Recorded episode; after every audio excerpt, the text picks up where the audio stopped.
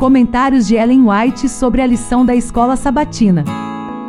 E hoje já é sexta-feira e espero que você esteja se preparando neste dia para receber o Santo Sábado do Senhor.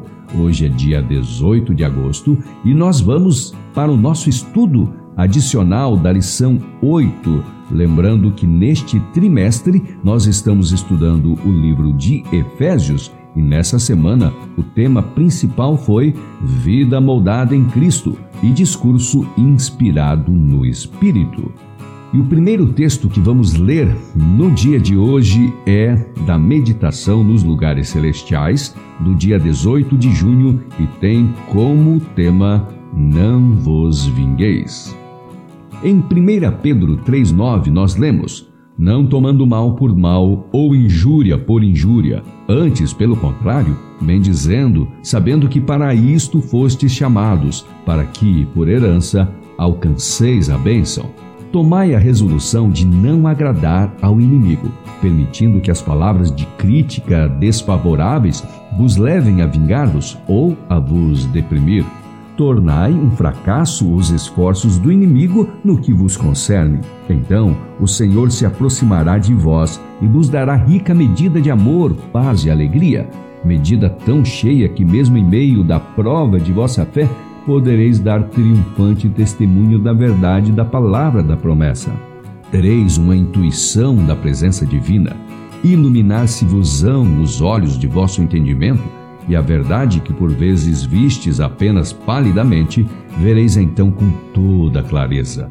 Sereis capazes de contar a história da cruz com profundo apreço do amor do Salvador, pois esse amor vos terá enternecido o coração. Levareis convosco, na vida de cada dia, o testemunho de que Cristo, a esperança da glória, está formado em vós. Olhai constantemente para Jesus, levai a Ele todas as vossas dificuldades ele nunca deixará de vos compreender. É Ele o refúgio do seu povo. À sombra de sua proteção passarão ilesos. Crede nele e nele confiai, e ele não vos entregará ao destruidor.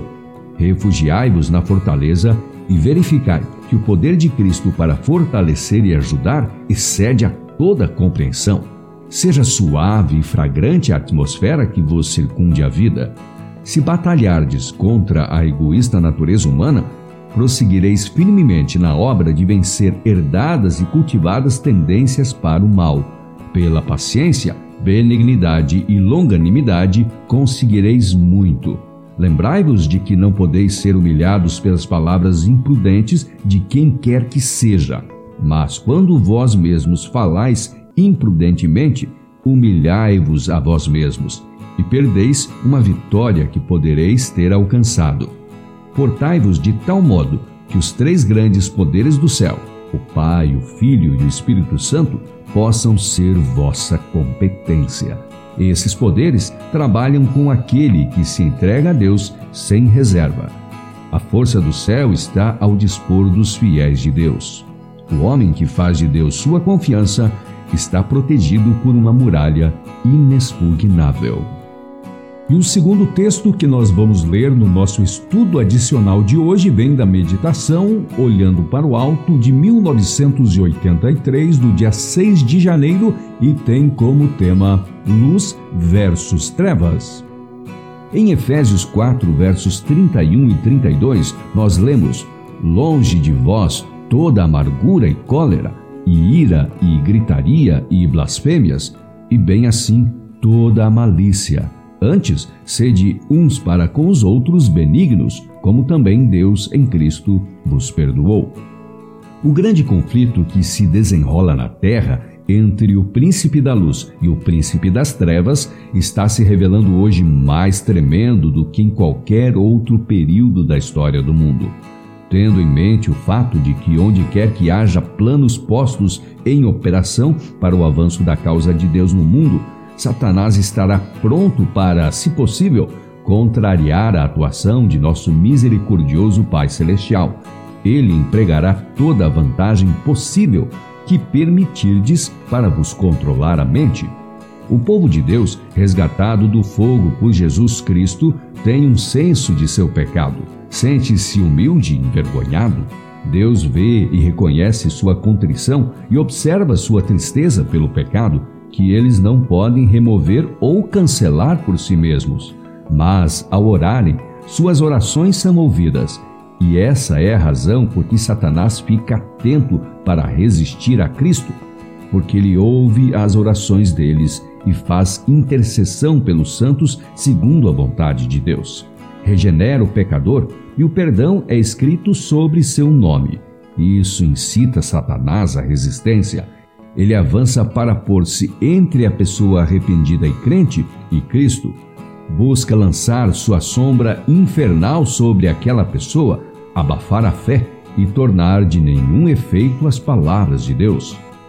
Se Satanás se coloca entre a pessoa e Jesus Cristo, então o amor e aceitação e perdão de Cristo são eclipsados. O homem estará constantemente lutando para preparar uma veste de justiça a fim de cobrir sua deformidade e pecado, quando Cristo deseja que ele venha a ele tal qual está e creia nele como seu Salvador pessoal. Em seu terno amor, um pai perdoador apresenta sua melhor veste com a qual envolve seu filho que retorna. Satanás é vigilante e incansável inimigo que não dorme. Ele sabe que seu tempo é curto e atuará até o fim com toda a força de engano para atrair pessoas a seus ardis e arruiná-las. Tenho uma mensagem para vós: vigiai e orai para que não entreis em tentação. Mateus 26, 41. Não deis lugar a que o maligno se coloque entre vós e Cristo, para que não experimenteis das coisas que são dos homens e não de Deus. Se vossa fé for genuína, deve produzir e produzirá obediência. Deus não nos ordena fazer nada que não possamos. Ele concederá força a cada pessoa crente e confiante. Cultivai o amor de Jesus no coração. Respeitai-vos uns aos outros, pois Cristo ofereceu sua vida por todos nós. Toda pessoa é preciosa à vista de Deus. É uma coisa maravilhosa ser lembrada e estar sob o cuidado de Deus a toda hora. E assim foi o nosso estudo adicional da lição de número 8. E desde já quero desejar a você um feliz sábado que Deus possa abençoar a sua vida, as atividades da igreja neste santo dia. E o tema que vamos estudar a partir de amanhã será Vivendo com Sabedoria. Espero você amanhã.